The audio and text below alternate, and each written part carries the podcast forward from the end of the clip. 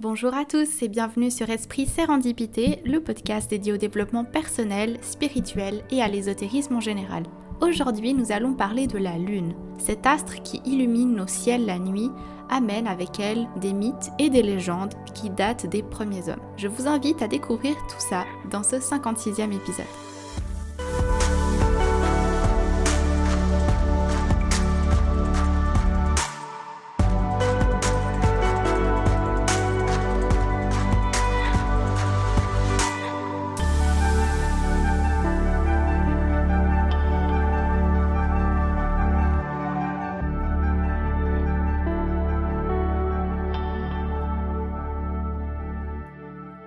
Bienvenue dans ce 56e épisode. Merci de me rejoindre cette semaine pour un nouveau sujet qui, je suis sûre, va vraiment vous intéresser. Lors de mon anniversaire, l'une de mes amies proches m'a offert un livre euh, intitulé La Lune est un roman. Et ce livre parle de la Lune en tant qu'astre de manière scientifique et il intègre deux ou trois petites légendes qui gravitent autour de la Lune. L'auteur, qui s'appelle Fatoumata Kebe, est une astrophysicienne française de 35 ans. Elle est titulaire d'un doctorat d'astronomie et d'un master de mécanique des fluides qu'elle a obtenu à Sorbonne Université. Elle a aussi été formée au département d'ingénierie spatiale à l'Université de Tokyo. Et comme j'adore tout ce qui est en lien avec l'astronomie, l'astrologie, les astres, les planètes, l'espace, ce livre m'a donné envie de créer un épisode sur ce même ton. Donc de vous proposer quelque chose qui couple le scientifique aux mythes et légendes qui tournent autour de la Lune. Et comme ça rentre totalement dans le côté ésotérisme de ce podcast, tout en gardant une pointe de science, je me suis dit que vous alliez tout autant que moi apprécier découvrir ces histoires. Je vous conseille de vous installer tranquillement, de prendre un petit thé ou un café à boire et de vous laisser porter par ces différentes histoires. Je vais mêler science et légende pour que l'on puisse apprendre à connaître la Lune sous toutes ses coutures. Si vous regardez cet épisode sur YouTube, sachez que je vais l'animer avec quelques illustrations pour accompagner mes paroles, mais si vous préférez simplement l'écouter, c'est très bien aussi. Alors si vous le voulez bien, commençons. Encore aujourd'hui, les astronomes ont de la peine à découvrir avec certitude comment la Lune est née. Trois scénarios possibles existent. Le premier scénario était celui de la création simultanée, donc la Terre et la Lune se seraient formées en même temps, à partir de la même source de poussière. Ce scénario avait été avancé pour la première fois en 1873 par Édouard Roche, astronome français. Cinq années plus tard, un deuxième scénario vit le jour, celui de la fission. Après la formation de la Terre, qui était alors juste une masse liquide en rotation rapide, la force centrifuge aurait fait éjecter de notre planète une fraction de sa masse qui se serait finalement agglomérée pour donner naissance à la Lune. Ce scénario a été apporté par le fils de Charles Darwin, l'astronome George Howard Darwin. En 1910, le troisième scénario voit le jour, celui de la capture, selon lequel la Lune se serait formée dans une région différente de notre système solaire, mais aurait été capturée à un certain moment par le champ de gravité de la Terre. Cette théorie a été avancée par l'astronome américain Thomas Jefferson Jackson C. Malheureusement, aucune de ces théories n'est satisfaisante. Par exemple, le premier scénario ne peut pas expliquer pourquoi la Lune possède un noyau beaucoup plus petit que la Terre. Normalement, quand deux astres se forment dans la même région, à partir des mêmes matériaux, ils devraient avoir la même masse volumique. Or, ce n'est pas le cas, la Lune étant beaucoup plus petite que la Terre. Deuxièmement, on sait, après l'analyse des roches lunaires, que leur composition chimique est différente de celle des roches terrestres. La Lune n'a donc pas pu être formée uniquement suite à une fission, parce qu'elle n'est pas formée uniquement de matière arrachée à la Terre. Le premier scénario est donc peu probable. En plus, il exige que la vitesse de rotation de la Terre ait été extrêmement grande pour qu'une partie s'en détache. Et la troisième option n'est pas non plus satisfaisante parce qu'il est très difficile d'imaginer comment la Terre aurait pu capturer un objet aussi massif que la Lune et l'amener dans une orbite stable. Donc on se retrouve bien embêté parce qu'on ne sait toujours pas comment la Lune est née. Et on va devoir attendre l'envoi des premiers hommes sur la Lune pour que l'analyse des roches lunaires permette de comprendre son origine. Et c'est sur la base de ces études, qui suivent la conquête spatiale, qu'une quatrième théorie est proposée en 1975 par William Kenneth Hartman et Donald Davis, deux astronomes américains. Ces derniers suggèrent qu'une collision serait à l'origine de la Lune. Selon eux, très tôt dans l'histoire de notre système solaire, il y a environ 4,56 milliards d'années, une collision se serait produite entre la Terre et un autre objet de la taille environ de la planète Mars. Et cette collision aurait entraîné l'éjection d'une énorme quantité de matière qui se serait ensuite agglomérée, condensée pour donner naissance à la Lune. Comme cette dernière théorie peut expliquer toutes les différences ou similarités entre la Terre et la Lune, c'est donc à ce jour la théorie la mieux acceptée. Cette fameuse planète de la taille de Mars qui serait rentrée en collision avec notre planète Terre, ils l'ont nommée Théa. Alors pourquoi ce nom? Eh bien ça serait en souvenir de la divinité grecque qui est dans la mythologie la mère d'Hélios, le soleil, de Sélénée, la lune, et de Éos, l'aurore. Ce qui est très intéressant, c'est que la mythologie grecque avait devancé la science dans sa légende de la naissance de Sélénée, la Lune. En fait, les premiers Grecs, plus de 2000 ans avant notre ère, avaient déjà avancé la naissance de Sélénée de cette même façon. Dans cette légende, en fait, Gaïa, qui est notre planète Terre, et Theia, qui est sa fille, se seraient percutés et les débris auraient donné naissance à Sélénée, la Lune. Alors scientifiquement, comment ça se passe concrètement? En fait, quand notre jeune Terre n'avait que 50 millions d'années, un événement va profondément la bouleverser. Alors qu'elle tournait gentiment autour du Soleil, Théa entre subitement dans son champ et c'est la collision. Théa est totalement détruite, évidemment face à la Terre qui est énorme. Ses débris tournent autour de la planète Terre. On pense même que l'axe de rotation de la planète Terre s'est incliné suite à cet énorme choc violent mais silencieux à la fois. La Lune s'est formée petit à petit lorsque les débris de Théa et de la Terre se sont amassés avec la force gravitationnelle. Cette collision violente, silencieuse et poétique à la fois a amené de nombreux mythes et légendes à grandir avec notre civilisation. Le mythe des loups-garous est le premier auquel on pense généralement quand on pense au mythe de la Lune. La première mention d'un lycanthrope, c'est-à-dire d'une personne qui se croit changée en loup-garou à la pleine lune, date de la mythologie grecque et ensuite ça s'est étendu dans de nombreux pays européens. Cette transformation en loup serait due à plusieurs causes, comme une malédiction ou un rituel volontaire, ou bien encore la morsure ou griffure d'un loup ou d'un autre lycanthrope. Se déclenche généralement durant la nuit et à chaque pleine lune, condamnant le lycanthrope à errer sous forme de loup jusqu'au matin. Dans la mythologie grecque, Lycaon, le roi d'Arcadie, rend grâce à Zeus par des sacrifices humains. Et Lycaon était vraiment connu comme un roi cruel qui ne respectait rien ni personne. Mais Zeus, informé par ses espions de ses actes, a été outré de cette pratique réalisée en son nom et s'est transporté au royaume d'Arcadie déguisé en mendiant. Il demande au roi l'hospitalité, mais le roi Lycaon avait découvert la ruse de Zeus et il l'invita donc à sa table, lui sert un ragoût de chair humaine qui n'est autre que celle d'Arcas, le petit-fils de Zeus. La colère du dieu fut si terrible qu'il foudroya tous les fils de Lycaon, ressuscita Arcas et transforma Lycaon en loup-garou.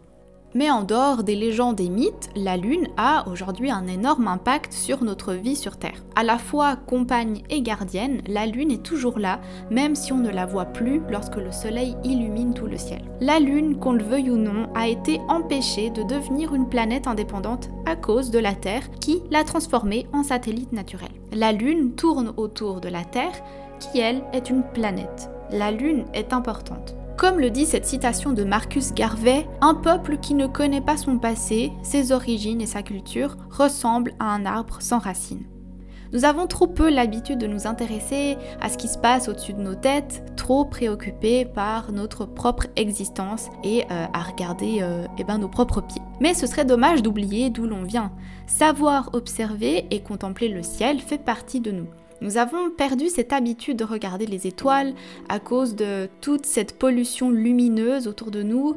Or, les étoiles sont notre famille. Les étoiles naissent d'un immense nuage de gaz et de poussière d'hydrogène. Notre corps est formé à près de 97% d'éléments venant de tous ces événements cosmiques. Nous sommes un ensemble de poussière d'étoiles. Nous sommes nés de la mort et de la fusion d'étoiles. Nous sommes donc comme des descendants d'étoiles. La Lune est classée deuxième parmi les étoiles les plus brillantes de notre voûte céleste. Si elle n'avait pas existé, nos nuits seraient bien sombres et surtout cela aurait eu un énorme impact sur notre évolution. Les tortues par exemple, lorsque leurs œufs éclosent, les bébés peuvent rejoindre la mer grâce au reflet de la lune sur la mer. Sans ce repère, elles errent plus longtemps et ont donc plus de risques de se faire manger par des prédateurs. Mais la lune influence l'axe de la Terre aussi. Sans la Lune, l'axe de la Terre ne serait pas le même et cela changerait considérablement notre climat. Mais l'impact le plus important d'une Terre sans Lune serait vraiment la désorganisation des marées, la perturbation des courants océaniques et la météo bouleversée. Évidemment, parler de la Lune, luminaire céleste, c'est aussi parler de la déesse Sélénée et des différents mythes qui l'entourent, notamment avec celui d'Endymion. Un jour, un jeune et beau prince du nom d'Endymion, qui se trouvait à la chasse, lorsqu'il eut envie de se reposer, s'installa aux abords d'une grotte fraîche pour ne pas avoir trop chaud et s'y endormit. Sélénée, la déesse de la lune, l'aperçut et on tomba tout de suite amoureuse. Sélénée descendit donc sur Terre pour vivre son amour avec Endymion. Mais comme elle ne supportait pas l'idée que le temps puisse enlever la beauté de son prince, elle demanda à Zeus de plonger Endymion dans un sommeil éternel. Il repose donc encore dans une grotte et Sélénée peut le rejoindre toutes les nuits pour le regarder dormir. Et petite anecdote très intéressante et très mignonne, je trouve, en 1935, l'Union astronomique internationale a donné le nom d'Endymion à un cratère lunaire. Aujourd'hui, il y a plusieurs représentations de ces deux amants, notamment sur des objets datant de l'Empire romain. L'un des plus connus est le sarcophage en marbre gravé de la légende de Sélénée et d'Endymion. En 1805, ce sarcophage a été découvert par hasard dans un champ en France, non loin de Bordeaux. Il était en très très bon état de conservation et a été placé au musée du Louvre en 1817. Même s'il a été découvert en Gironde, il a bel et bien été fait à Rome.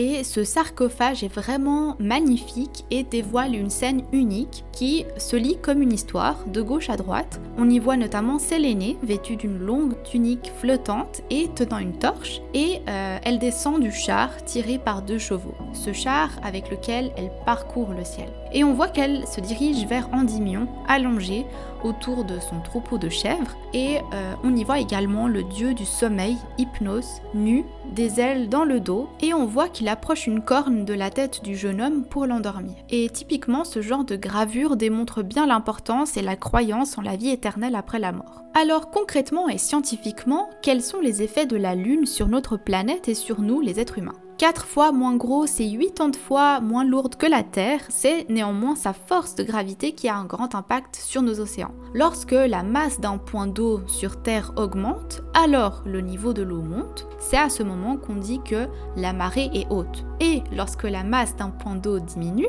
alors le niveau descend. On est donc en marée basse. En fait, les côtés de la Terre qui se situent en ligne avec la Lune sont en marée haute, mais les autres côtés qui sont perpendiculaires à la Lune sont en marée basse. Et euh, puisque la Terre tourne autour du Soleil et que la Lune tourne autour de la Terre, il y a également la force centrifuge qui rentre en jeu dans les marées, cette force qui est due à la rotation de la Terre, qui est la même lorsque par exemple vous voyez votre machine à laver et saurer le linge, fait que les éléments pris dans cette rotation vont s'éloigner du centre de gravitation. Les marées ont non seulement la force centrifuge et également cette force de gravité de la Lune. Après, le Soleil a aussi son impact évidemment, mais comme la Lune est plus proche, sa force est deux fois plus grande que celle exercée par le Soleil. Lorsque le Soleil et la Lune sont perpendiculaires, les forces qu'exercent ces deux astres, on va dire qu'elles s'annulent. Et dans ce cas, on dit que les marées sont faibles ou euh, on les appelle aussi les mortes eaux. Mais à l'inverse, quand le Soleil et la Lune sont alignés, que ce soit en pleine Lune ou en nouvelle Lune, les forces s'accumulent et on se retrouve avec un phénomène qu'on appelle très joliment syzygie. C'est lorsqu'en fait l'amplitude des marées devient trop forte. Par contre, la force qu'exerce la Lune n'est pas seulement sur les marées, mais aussi sur la Terre. On les appellera donc des marées terrestres. La surface solide de la Terre va se déformer sous l'influence de la Lune, c'est ce qu'on appelle le phénomène de déformation élastique, parce que c'est vraiment comme un élastique et que la Terre reprend tout de suite sa forme initiale après. À l'œil nu, c'est très compliqué de se rendre compte parce que ça arrive sur plusieurs kilomètres. C'est comme une respiration discrète du sol qui monte, mais tout en même temps. Et par exemple, les ingénieurs des ponts et des chaussées, eux, le voient bien et ils en prennent note lors de la construction des barrages et des ponts, par exemple. Est-ce qu'il y a des effets sur nous, les êtres humains? Rien ne peut le prouver. Certaines personnes dorment très mal à la pleine lune, donc il est possible que cela puisse avoir une influence, mais la science n'ayant rien pu prouver pour le moment, on ne peut pas certifier à 100% qu'il s'agit vraiment d'un effet de la lune. Mais bon, il s'agit avant tout de ressenti et tout le monde est différent, donc chacun est libre de le vivre à sa façon sans être jugé. Et sinon, saviez-vous que la Lune s'éloigne de 3,8 cm de la Terre chaque année? Le plus marrant, c'est de savoir que cet éloignement est dû aux marées. Et oui, à cause de la force d'attraction gravitationnelle, la Lune attire, comme je l'ai dit, vers elle les mers et les océans, ce qui provoque donc les marées, mais aussi des marées terrestres. Cette déformation de notre planète le long de l'axe Terre-Lune va se traduire en fait par des frottements et donc par une dissipation d'énergie sous forme de chaleur, ce qui a des conséquences sur les équilibres orbitaux des deux corps, donc de la Lune et de la Terre. Du coup, la rotation de la Terre ralentit de 2 millièmes de seconde par siècle et la Lune s'éloigne en moyenne de 3,8 cm par année les astronomes ont calculé qu'à force de s'éloigner, la Lune apparaîtrait un jour définitivement beaucoup trop petite dans le ciel pour cacher complètement le Soleil lors des éclipses. Mais bon, ça devrait se produire dans environ 600 millions d'années. C'est-à-dire que dans des millions d'années, il sera impossible de voir une éclipse solaire totale. En parlant d'éclipses, je vous propose de voir comment les anciens peuples, avant d'avoir une explication scientifique, expliquaient ce phénomène. Premier arrêt au Vietnam. Au Vietnam, on pensait que l'éclipse était un démon qui consommait le soleil et la lune. En fait, la légende raconte aussi que ce monstre qu'il craignait tant et qui était responsable des éclipses était une grenouille géante appelée Raju. En Chine, les Chinois pensaient qu'une éclipse était un chien noir qui mangeait le soleil. Au moment où l'événement se produisait, tout le monde se mettait à crier et à taper sur des casseroles et des tambours pour chasser la créature mythologique.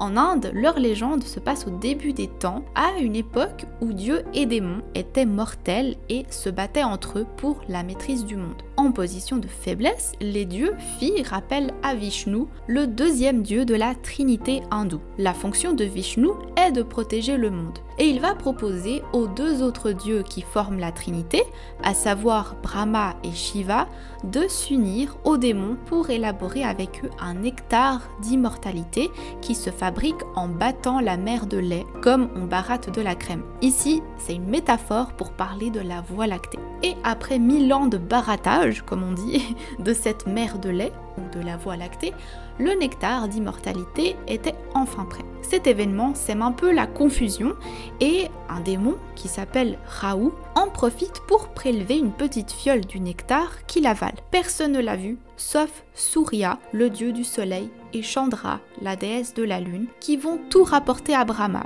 qui fait trancher la tête de Raoult illico. Son corps et sa tête sont jetés dans le ciel. Mais sa tête, qui était devenue immortelle à cause du nectar, est encore en fonction. Et donc il peut planifier sa vengeance contre le soleil et la lune qui l'ont dénoncé. Il les poursuit sans relâche dans l'univers et quand la conjonction des astres le permet, il les dévore, ce qui forme une éclipse.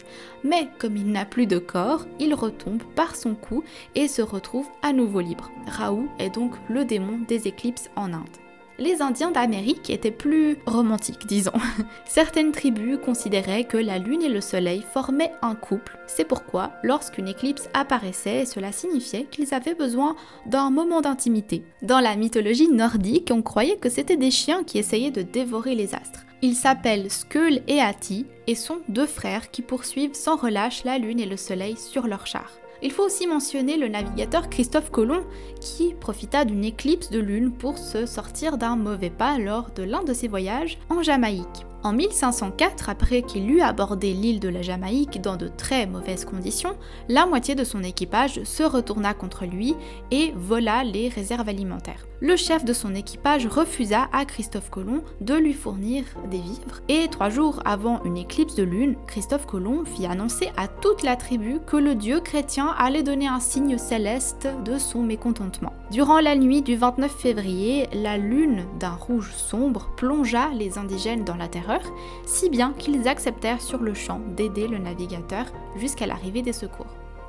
Aujourd'hui encore, beaucoup de mystères entourent la Lune et les mythes et légendes continuent, même si la grande majorité euh, ne sont pas prouvés scientifiquement bien sûr, ils sont quand même là pour nous accompagner dans notre évolution personnelle et spirituelle. La Lune est aussi le symbole de notre inconscient. Le médecin et psychiatre suisse Carl Jung s'est beaucoup intéressé à la Lune et à son lien entre la vie réelle et l'inconscient. Il a dit une fois, et je le cite, La Lune, c'est cette lumière continuellement changeante dans la nuit, la sphère nocturne de l'expérience humaine. Et cette lune nous renvoie à notre côté caché en fait, notre côté inconscient et sombre, plein de mystères. Alors que le soleil, lui, est la vie, la joie et représente notre conscient. C'est également le cas sur les cartes du tarot où la carte de la lune représente aussi nos angoisses et nos peurs. Le côté symbolique de la lune est aussi transmis par l'astrologie évidemment qu'on appelle joliment le discours des astres. La position du soleil et de la lune à notre naissance vont donc avoir une grande importance dans notre personnalité et dans notre vie. Si l'astrologie vous intéresse, je vous mettrai en barre de description le lien vers la série d'épisodes que j'ai fait à ce propos. Et pendant que j'y suis, euh, un épisode sur le symbolisme de la lune dans le tarot sortira également dans les mois qui suivent si ça vous intéresse. Voilà, c'est tout pour cet épisode. Merci beaucoup de l'avoir écouté jusqu'au bout. J'espère qu'il vous aura plu et que vous aurez appris des choses. Si c'est le cas, n'hésitez pas à mettre un petit pouce vers le haut ou à vous abonner pour suivre les prochains épisodes. Je mettrai également en barre de description la page Instagram du podcast si ça vous intéresse d'aller la suivre. J'y partage des suggestions de lecture et des extraits d'épisodes. Pour retrouver les anciens épisodes de ce podcast, vous pouvez aller sur Google Podcast, Apple Podcast et plein d'autres plateformes, mais aussi sur YouTube et Spotify. Quant à nous, on se retrouve dans deux semaines pour un nouvel épisode. D'ici là, prenez soin de vous et à bientôt.